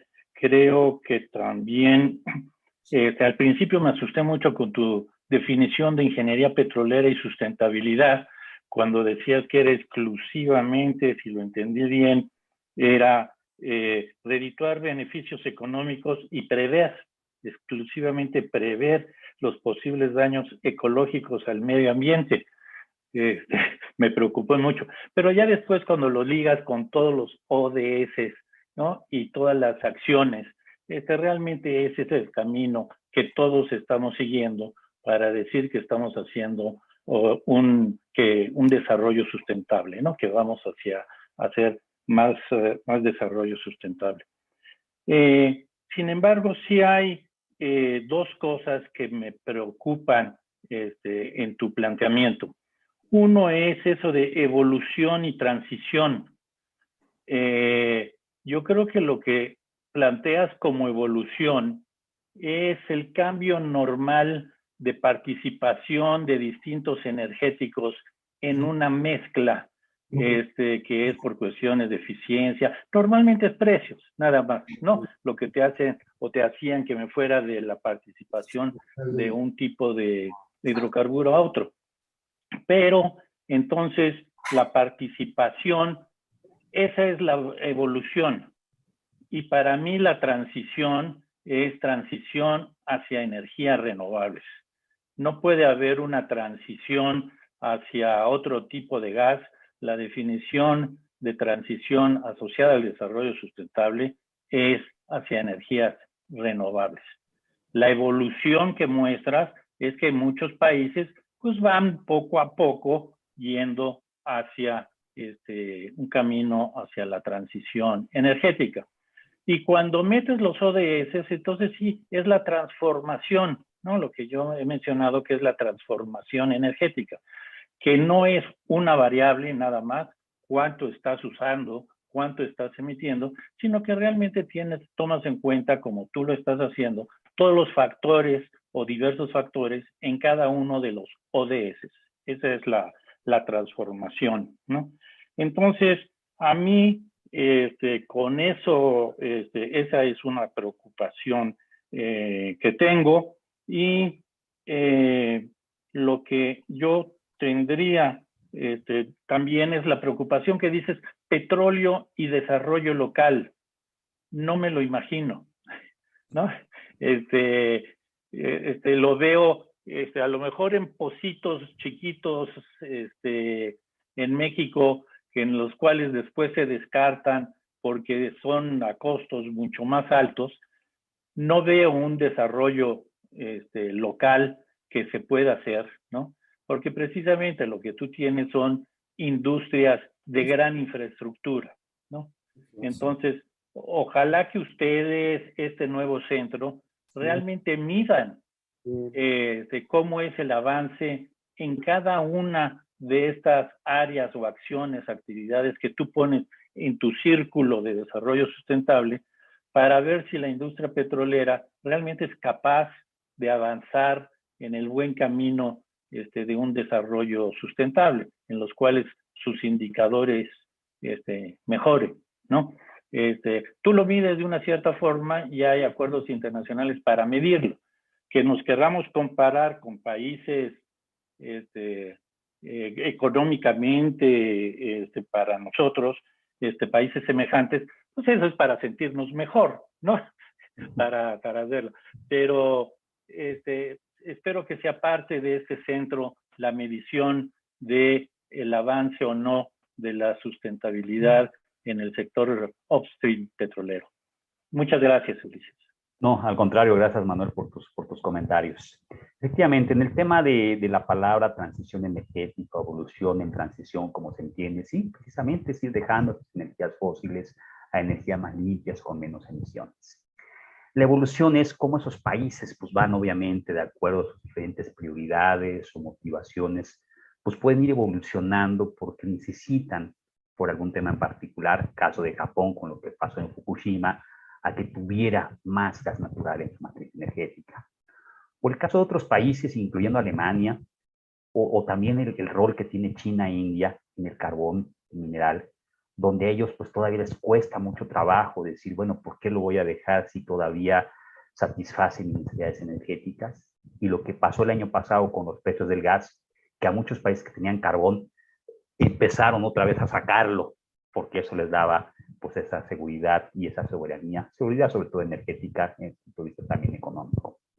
Entonces la palabra transición, sí, estoy de acuerdo en esa connotación de fósiles a, a renovables o a limpias.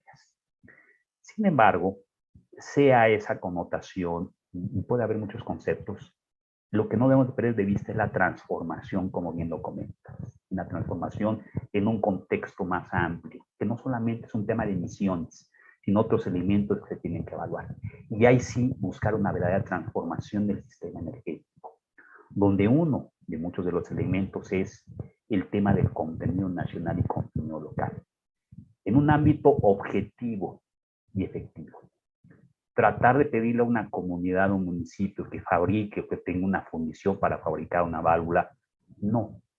Pero el que participen en proyectos para la instalación, el mantenimiento, la reparación, a lo mejor sí. A lo mejor no en el municipio, pero en el Estado existe una infraestructura y capacidad en un centro tecnológico en la capital del Estado para poderlo hacer. Y si lo asociamos con los empresarios locales, pequeñas y medianas empresas, con connotación de infraestructura metalmecánica en ese estado o en otro estado del país, sí. Entonces, ¿dónde están esas interrelaciones para poder viendo y fortaleciendo el concepto contenido local y nacional? O regional también, porque no se trata nada más de México, a lo mejor lo podemos hacer con países de Centroamérica o de Latinoamérica, y no depender de economías tan alejadas que con la pandemia nos le dio la enseñanza de que depender de otras economías tan alejadas, pues obviamente en las cadenas productivas, puede tener una repercusión. Entonces, sí, un contenido local objetivo, entendiendo las capacidades que pueden tener, pero no solamente evaluando las capacidades, porque no también vamos jalando a esos lugares o a esas zonas, a este desarrollo sostenible y a esta posibilidad de participar en bienes o en servicios o en mano de obra el tema de contenido nacional. Gracias, Manuel, te agradezco tus comentarios y tomo, tomo nota pues también para todo esto que vamos a hacer en el centro, irlo evolucionando y midiendo y viendo esos indicadores que vamos a ir teniendo en cuenta. Gracias. No veo en este momento ninguna mano levantada. A ver, Ervin, está, a no decir Carlos, Rogelio y Ervin, por favor, después. Sí, buenas tardes. Gracias por su presentación. Entonces, este, viendo, más bien escuchando todas sus respuestas, desde su punto de vista, México y la industria petrolera mexicana está preparada para pasar a la sostenibilidad, así como la diversificación de las energías. Gracias, Carlos. Eh, México está preparado para pasar a un tema de sostenibilidad en la industria de hidrocarburos y también en el sector minero. Una de las motivaciones que tuvo Naciones Unidas para instalar un centro para México y Latinoamérica fue reconocimiento de la tradición de siglos del sector minero en México, de décadas en el sector petrolero, con el potencial que existe en la formación que se ha tenido de recursos humanos en las universidades nacionales y otra otras universidades estatales, la tradición que se tiene y también el liderazgo que tiene de México para Latinoamérica, la importancia y la relación que hay con Europa, con Estados Unidos y con otras economías. Fueron varias de las motivaciones que llevaron a que México pudiéramos tener ahora o que fuéramos favorecidos con tener este centro. Pero uno de los reconocimientos también es que tiene el potencial México de ir a ese camino sostenible. ¿Por qué? podemos implementar medidas para poder hacer un manejo y uso eficiente del agua, para poder crear y tomar en cuenta capacidades en temas de equidad de género. Y existe cada vez más una gran cantidad de mujeres estudiando carreras de ingeniería.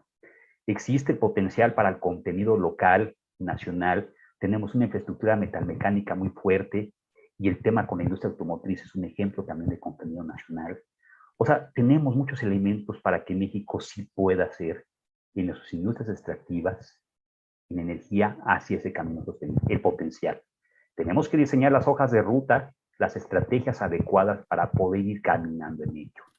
La coordinación y comunicación que se tenga entre gobierno, institutos, universidades, academias como la Academia de Ingeniería y otros este, eh, participantes en estos sectores, sin duda va a ser muy valioso.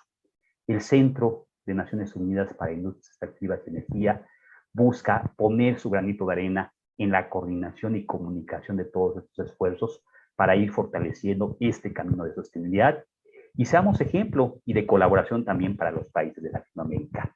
Y ahí será un gusto esa colaboración que se tiene y se tendrá con la academia para ir apoyando con su conocimiento y experiencia de todos ustedes en estos esfuerzos. Estaba ahora eh, para preguntar, Edwin Fritz, por favor. Lisa, pues no, no, este, no esperaba menos de tu presentación, realmente concreta, muy clara, y evidentemente yo quisiera manifestar que eh, hay algo que quedó que es definitivamente la posición energética específica de cada uno de los países.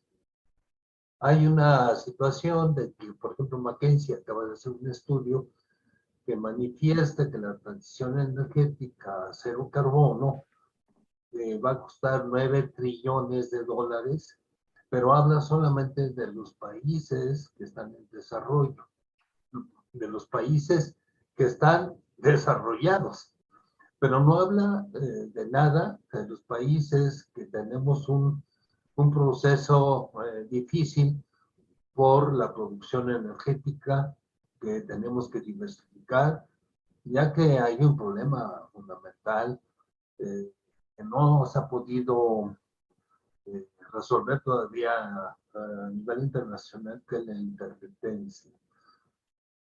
Me gustó mucho esto de, de, energía petrolera debe de adaptarse a los nuevos tiempos, que debe de buscar eh, una nueva generación de, ingenieros que vean la forma en conjunto para resolver los problemas y se enfoquen a resolver los problemas en México.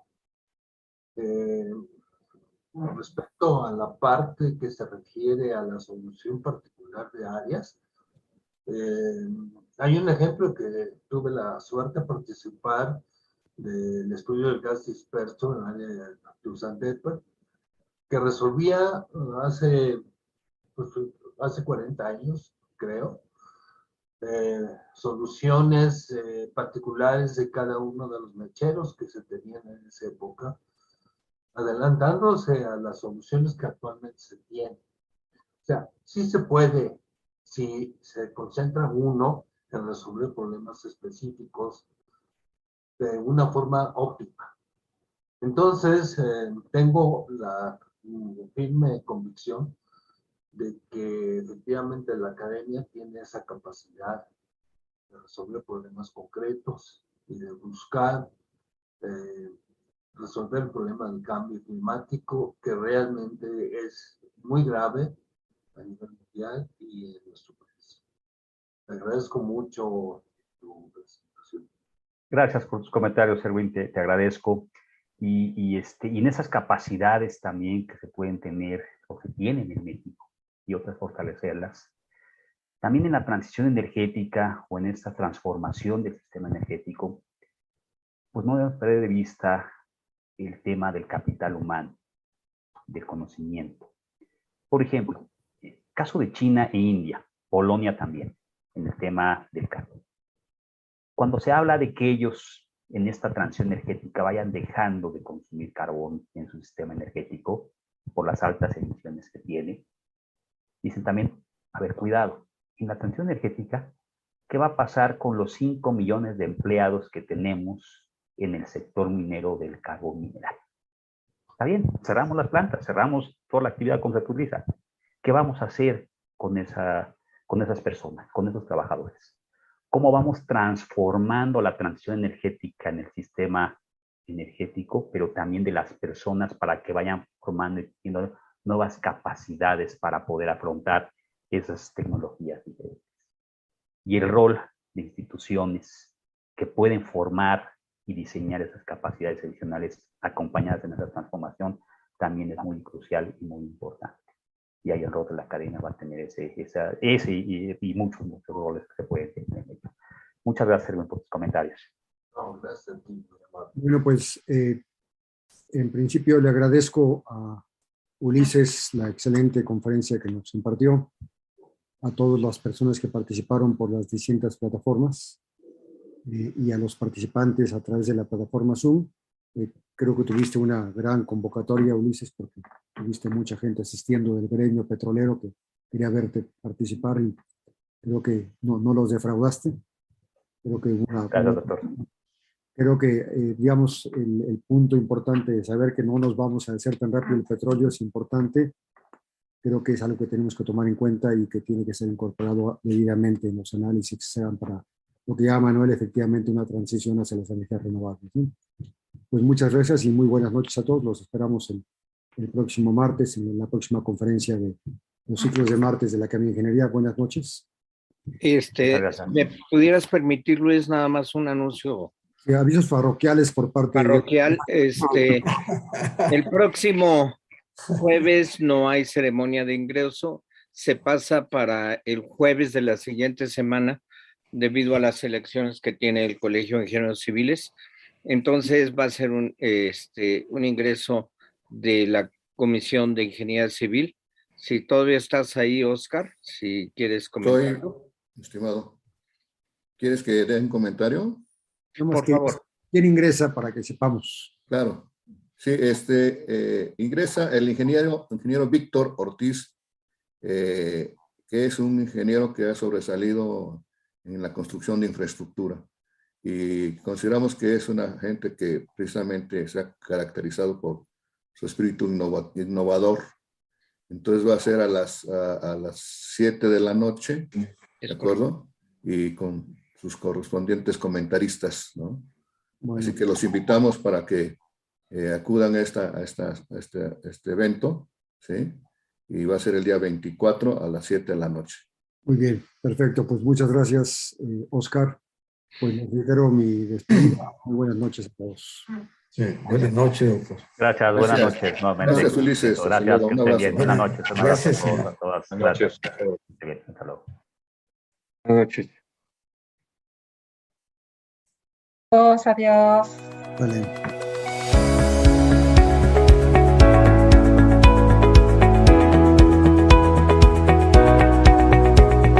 Puedes encontrar los martes de la Academia de Ingeniería en YouTube, Facebook, en nuestra página ai.org.mx y en Spotify.